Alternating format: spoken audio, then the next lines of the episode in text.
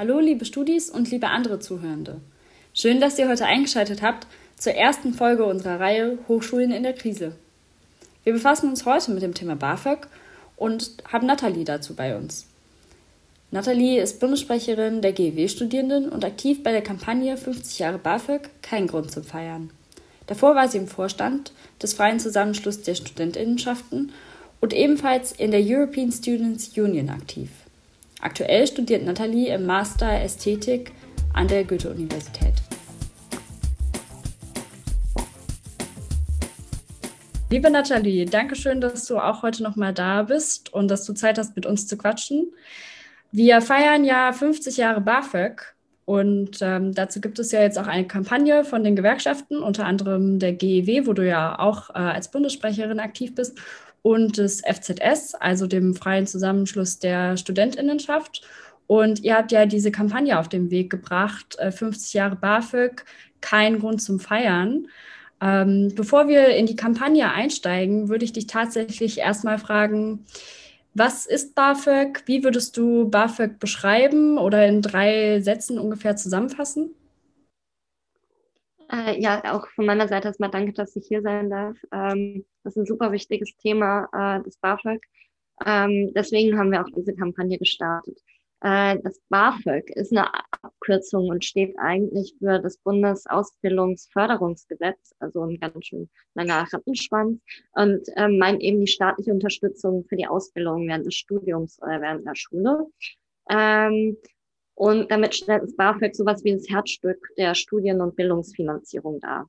Ähm, also es garantiert einem, dass man seine Vollzeitkapazitäten auf Studium oder auf die Ausbildung richten kann und nicht nebenher noch arbeiten gehen muss, um sich Studium oder die Schule zu finanzieren. Und mit der Einführung ähm, eines solchen Rechtsanspruchs auf staatliche Unterstützung ähm, beim Studium und damals vor 50 Jahren noch als Vollzuschuss war das BAföG ein Meilenstein auf dem Weg zu freier Bildung, auch über sozioökonomische Klassen hinweg. Ähm, deswegen ist das BAföG eigentlich was sehr Gutes, aber es ist ziemlich runtergewirtschaftet worden und deswegen haben wir die Kampagne gestartet. Ja, danke schön. Und wie würdest du jetzt ungefähr die aktuelle Situation für BAföG-Beziehende oder auch für zum Beispiel Studis, bei denen der BAföG-Antrag abgelehnt worden ist, beschreiben? Also du hast eben schon von Runterwirtschaften gesprochen. Kannst du das noch mal ein bisschen konkretisieren? Genau, das BAföG befindet sich derzeit in einer ziemlichen Talfahrt. Ähm, das äußert sich ähm, unter anderem ganz massiv an den Quoten der Geförderten, also wie viele Leute es tatsächlich bekommen. Ähm, und das ist derzeit beim BAföG nur noch 11,4 Prozent äh, von den Studis bekommen äh, das BAföG und von den Schülerinnen und Schülern sind es gerade mal nur noch 1,5 Prozent. Ähm, wenn man mal den Vergleich dazu sieht, ähm, vor 50 Jahren hat noch fast jeder zweite Studierende ähm, BAföG bekommen. Und äh, auch der, von diesen 11,4 Prozent bekommen gerade mal die Hälfte aller Studierenden ähm, das BAföG im Höchstsatz. Ähm, das heißt, es reicht auch nicht wirklich zum Leben. Ähm, der, der Höchstsatz allgemein ist schon sehr, sehr niedrig angesetzt ähm, und reicht in den wenigsten studierenden Städten also zum Leben. Und wenn man dann nur die Hälfte davon bekommt, dann muss man automatisch in den Beijob gehen. Und damit verfehlt eigentlich das BAföG seinen Anspruch, nämlich, dass die Studierenden oder auch die Schülerinnen ihre ganze, also Zeitkapazität ähm, auf Studium äh, verwenden können. Das hat natürlich auch so Rattenschwänze äh, wie verlängerte Studienzeiten oder also Semesterzeiten ähm, oder ähm, ja teilweise auch ein Abbruch, wenn man halt nur so 300 Euro BAföG bekommt. Davon kann man sich kein WG-Zimmer leisten und auch äh, monatlich wirklich essen. Ähm, genau, und wenn man sich dann vorstellt, dass dass nur noch 11 Prozent der Studierenden BAföG bekommen, dann ist es, dann ist ja klar, dass diese anderen ähm, 90 Prozent der Studis ähm, entweder die Eltern das finanzieren müssen oder sie nebenbei arbeiten gehen müssen. Und da zeigt sich auch wieder relativ deutlich, dass, ähm, oder das würde ich sagen, ist auch ein Grund dafür, dass einfach sehr viel weniger Kinder aus dem Arbeiterinnenhintergrund überhaupt studieren können. Und das ist ein großes Problem. Kannst du noch mal kurz auch für die Leute, die hier zuhören, noch mal sagen, wie hoch der BAföG-Satz, also der Höchstsatz eigentlich ist? Der BAföG-Höchstsatz ist derzeit äh, angesetzt bei ähm, 861 Euro. Das ist, äh, das klingt jetzt erstmal ganz gut, aber wenn man sich dagegen sozusagen anschaut, was die monatlichen Ausgaben sind sozusagen Miete und Nebenkosten. In einem WG-Zimmer bei uns in Frankfurt äh, ist man irgendwie bei, bei 300, was für die ähm, ja, Bücher, Lehrmittel, äh, Laptop. Gerade in Pandemiezeiten braucht man ja auch Endgeräte, um überhaupt studieren zu können. Ähm, ja, Fragen von Freizeitkultur, die ja auch sehr, sehr wichtig sind für Erkenntnisgewinn und eine Teilhabe an der Gesellschaft. Ähm, das ist alles ja sehr wenig. Und es, wir haben ähm, beim DGB, also äh, der, die DGB-Jugend, ähm, hat auch immer, rechnet auch immer äh, im alternativen BAföG-Bericht äh, so ein bisschen nach, wie hoch die tatsächlichen ähm, ja, Lebenserhaltungskosten sind und ähm, wie stark tatsächlich das abweicht vom BAföG-Satz oder ob der BAföG-Satz das überhaupt ähm, ja, ähm, tragen kann. Und das äh, ist, gestaltet sich recht schwierig tatsächlich. Ähm, ja. Auf den alternativen BAföG-Bericht ähm, vom DGB, also vom ähm, Deutschen Gewerkschaftsbund, kommen wir ja auch gleich nochmal zu sprechen würde noch mal kurz auf die Kampagne eingehen, die wir ja gerade schon erklärt, also die wir kurz angerissen hatten. Ähm, 50 Jahre BAföG, kein Grund zum Feiern. Da bist du als Bundessprecherin der GEW-Studis auch sehr aktiv.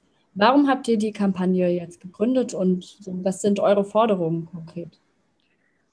Ja, ähm, das BAföG wird dieses Jahr 50 Jahre alt. Ähm, und äh, das Ganze ist für uns kein Anlass, um einfach nur abzufeiern, dass es das BAföG gibt, sondern ich habe ja schon beschrieben, dass das BAföG in einer ziemlich desolaten Lage ist. Ähm, wir versuchen mit einer Kampagne auf die größten Missstände des BAföGs hinzuwirken und äh, aufzuzeigen, wie auch in den letzten 50 Jahren das BAföG ziemlich runtergewirtschaftet worden ist. Weil wenn, das habe ich ja vorhin ja schon erwähnt, ist, die Gefördertenquote ist extrem zurückgegangen. Das BAföG erreicht wirklich fast nicht mehr, äh, wie es ursprünglich halt gefordert und auch gedacht war ähm, ja, die untere Mittelschicht, sondern man muss wirklich ganz knapp als, also das BAföG berechnet sich ja daran, wie viel deine Eltern verdienen. Und äh, wenn deine Eltern nur knapp über der Armutsgrenze verdienen, bekommst du gerade mal noch den Höchstsatz. Wenn sie ein bisschen mehr verdienen, bekommst du schon nicht mehr den Höchstsatz. Damit verfehlt das BAföG eigentlich die grundlegende Idee, ähm, auch einer breiteren äh, Bevölkerungsschicht, also untere Mittel, Schicht ähm, sozusagen ein Studium zu ermöglichen. Und äh, das ja ist immer noch ein Problem, weil wir ähm, ja Bildung ja eigentlich als was begreifen sollten, was jedem zugänglich ist. Ähm, genau, und das äh, führt natürlich auch zu, einem, zu einer Form von Klassismus, weil äh, dann eben nicht alle frei und unabhängig von ihrem äh, ja, dem Geldbeutel der Eltern studieren können. Ähm, und diese Missstände wollen wir angehen und wollen eine radikale BAföG-Reform sozusagen erkämpfen. Und das haben wir versucht, jetzt auch schön vor der Bundestagswahl ähm, diese Kampagne zu starten, damit die Parteien äh, sich dazu verhalten müssen und in der nächsten Legislatur ähm, ja äh, eine, eine richtige Reform angehen, die auch diese ganzen Missstände äh, angeht und beseitigt. Und da sind die Politikerinnen und Politiker in Verantwortung. Das wollen wir zeigen. Und deswegen haben wir diese Kampagne gegründet und äh, wollen vor allen Dingen auf die ganz gröbsten Missstände erstmal ähm, aufmerksam machen. Aber perspektivisch muss sich auch die ganze, das ganze Konzept des BAföGs irgendwann ähm, dahingehend entwickeln, wirklich allen Studierenden unabhängig von ihrem von ihrer Herkunft, von, von ihrem Elternhaus ein elternunabhängiges Studienhonorar zu ermöglichen. Ähm, jedenfalls äh, versuchen wir so die ganz groben Missstände anzugehen. Das sind ähm, eben eine Rückkehr zum Vollzuschuss, was das BAföG mal war in, zu Beginn. Ähm, jetzt ist es ja momentan ein Teildarlehen und ähm, es muss halt wieder ähm, zu einem Vollzuschuss werden. Denn eine Verschuldung ist, glaube ich, die allergrößte Hürde, die Studierende haben, ähm, um überhaupt ein BAföG aufzunehmen. Weil wenn man ein Studium abgeschlossen hat, steht man erstmal mit einem großen Schuldenberg da, den man dann irgendwie tilgen muss. Und das kann ja irgendwie auch nicht der gute Start im, im ähm, Leben sein nach der Ausbildung, ähm, sondern da muss irgendwie äh, der, der Staat sozusagen auch in seine Menschen, in, in, in die jungen, jungen Menschen, die studieren wollen, ähm, auch investieren an der Stelle.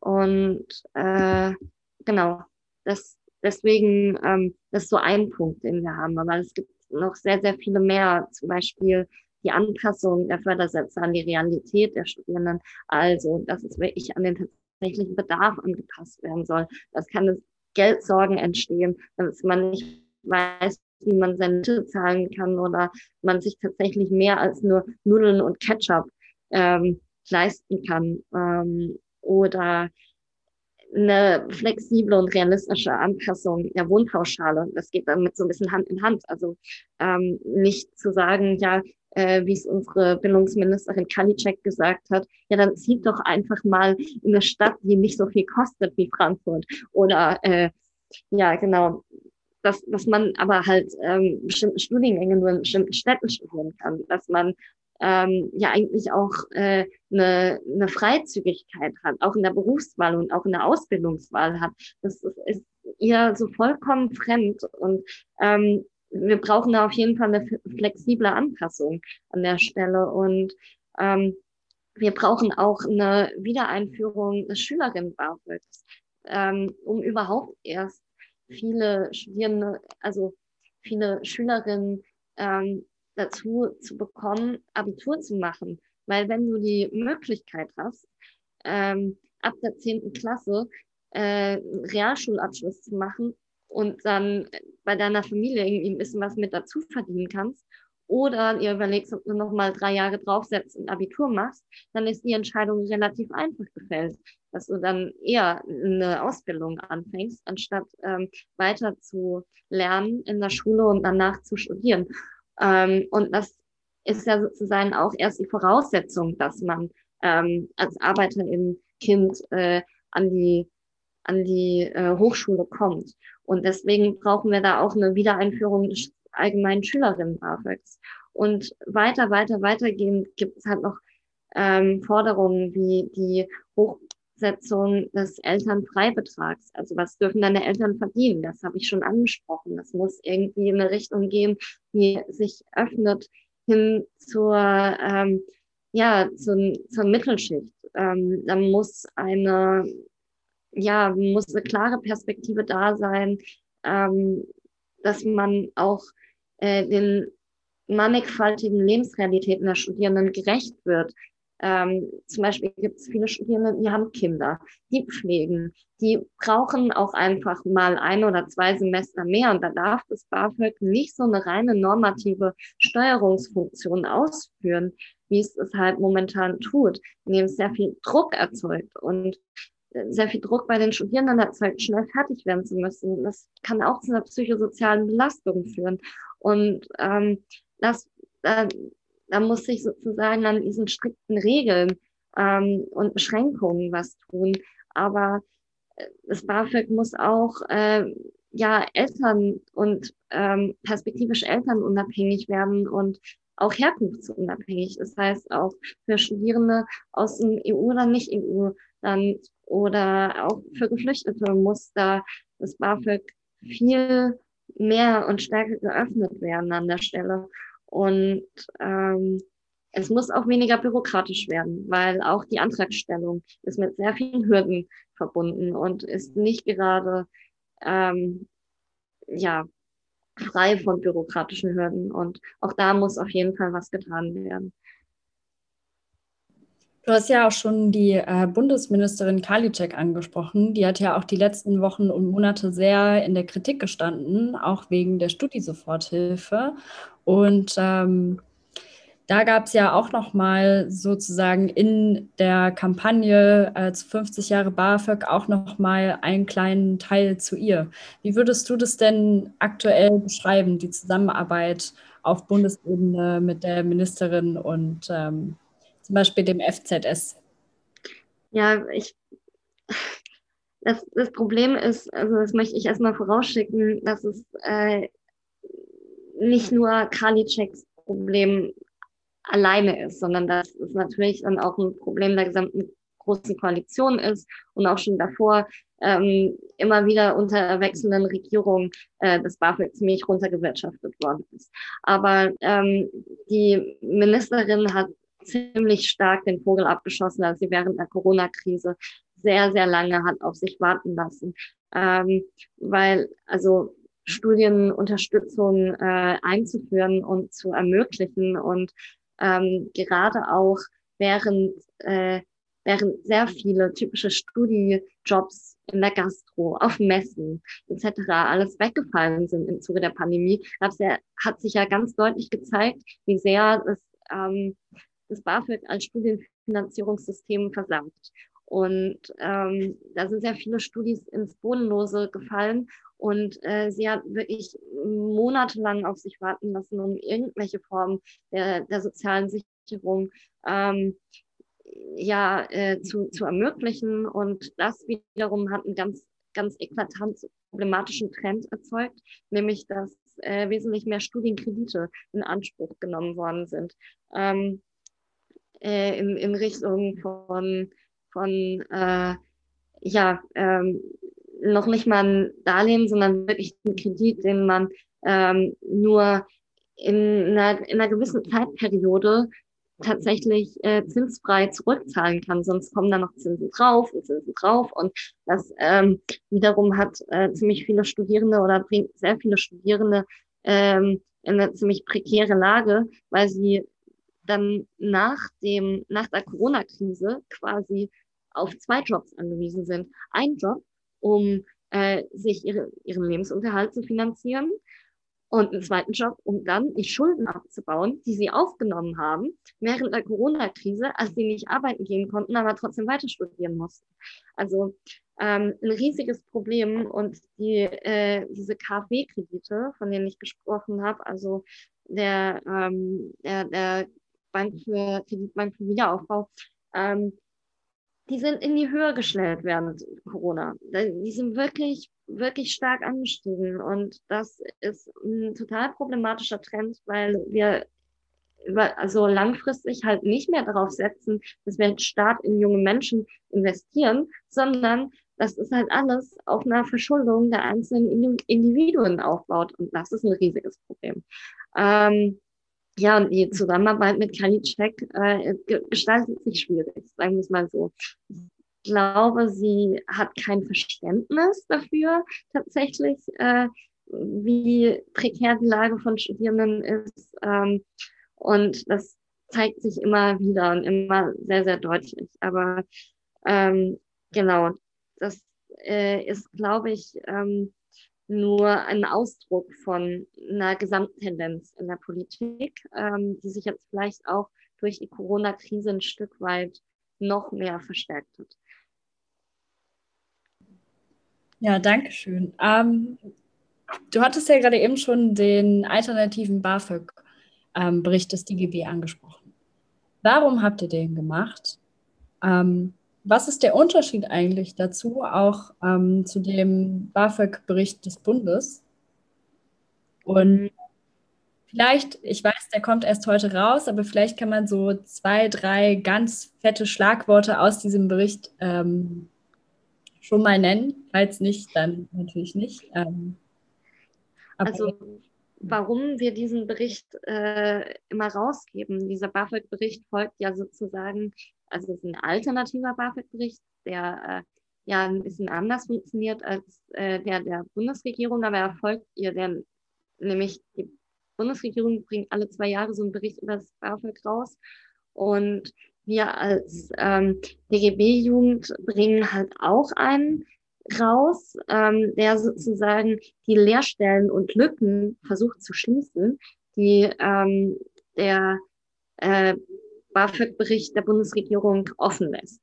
Ähm, und dabei geht es vor allen Dingen ähm, darum, auch äh, die, also ein bisschen auch Lösungsvorschläge äh, zu unterbreiten ähm, und den notwendigen Reformbedarf äh, innerhalb ähm, des BAföGs nochmal aufzuzeigen. Also da geht es um, äh, wer bezieht das alles? Äh, wie, wie, wie stark sind denn die also Bedarfe tatsächlich, die Lebensbedarfe? Ähm, wie sind die aktuellen Entwicklungen? Wie viele, ja, also so, so in die Richtung geht dieser Bericht und der alternative BAföG-Bericht kann halt so ein vielleicht auch realistischeres Bild zeichnen, wie es tatsächlich ums BAföG steht, als das, was die Bundesregierung selbst darüber veröffentlicht. Und ähm, das ist für uns einfach eine sehr grundlegend wichtige, ähm, ja, ein wichtiges Mechanismus und Werkzeug, um halt auch zu schauen, wie können, wo sind äh, Reformbedarfe, wie können wir als Gewerkschaftsjugend darauf aufmerksam machen, wo tatsächlich was verändert werden muss. Vielen Dank. Wir sind jetzt tatsächlich schon äh, am Ende. Ich würde sozusagen zum Abschluss noch mal gerne die Frage stellen, was sind noch weitere Ziele? Wie kann ich diese Kampagne eigentlich als Studi oder als irgendjemand anderes, der diese Situation auch richtig prekär und richtig blöd findet, wie kann ich das noch unterstützen?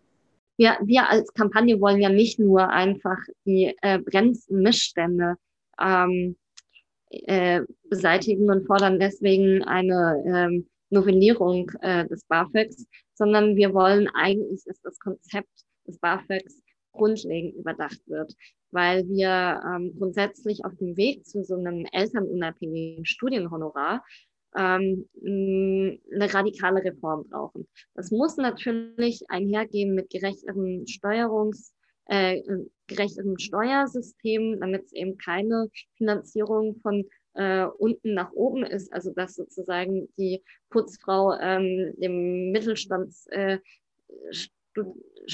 äh, da irgendwie sein Studium finanziert. Das, so darf es nicht sein, sondern es muss schon mit einem grundlegenderen, gerechteren ähm, Steuersystem einhergehen, Reichensteuer etc.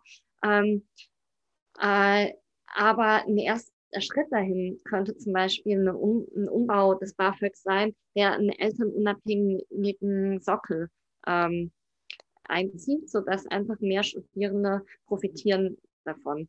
Ähm, genau, und äh, diese ganze Kampagne ähm, läuft jetzt gerade noch bis ähm, ja, den Sommer über hinweg, um äh, schönen Druck vor der Bundestagswahl auch ähm, zu machen und das Thema auch immer stärker in die Öffentlichkeit zu rücken. Und wir haben eine Petition gestartet, die findet man auf www.bafög50.de slash Petition und die kann man ähm, unterschreiben und wir wollen am Ende, wenn wir viele, viele Unterschriften gesammelt haben, diese Petition auch der Bildungsministerin Karliczek überreichen und wollen ihr sozusagen da nochmal sagen, ähm, wir wollen keinen, wir wollen, äh, wir wollen nicht das BAföG feiern, sondern wir wollen es grundlegend verändern, verbessern, sodass es auch echt feierwürdig wird.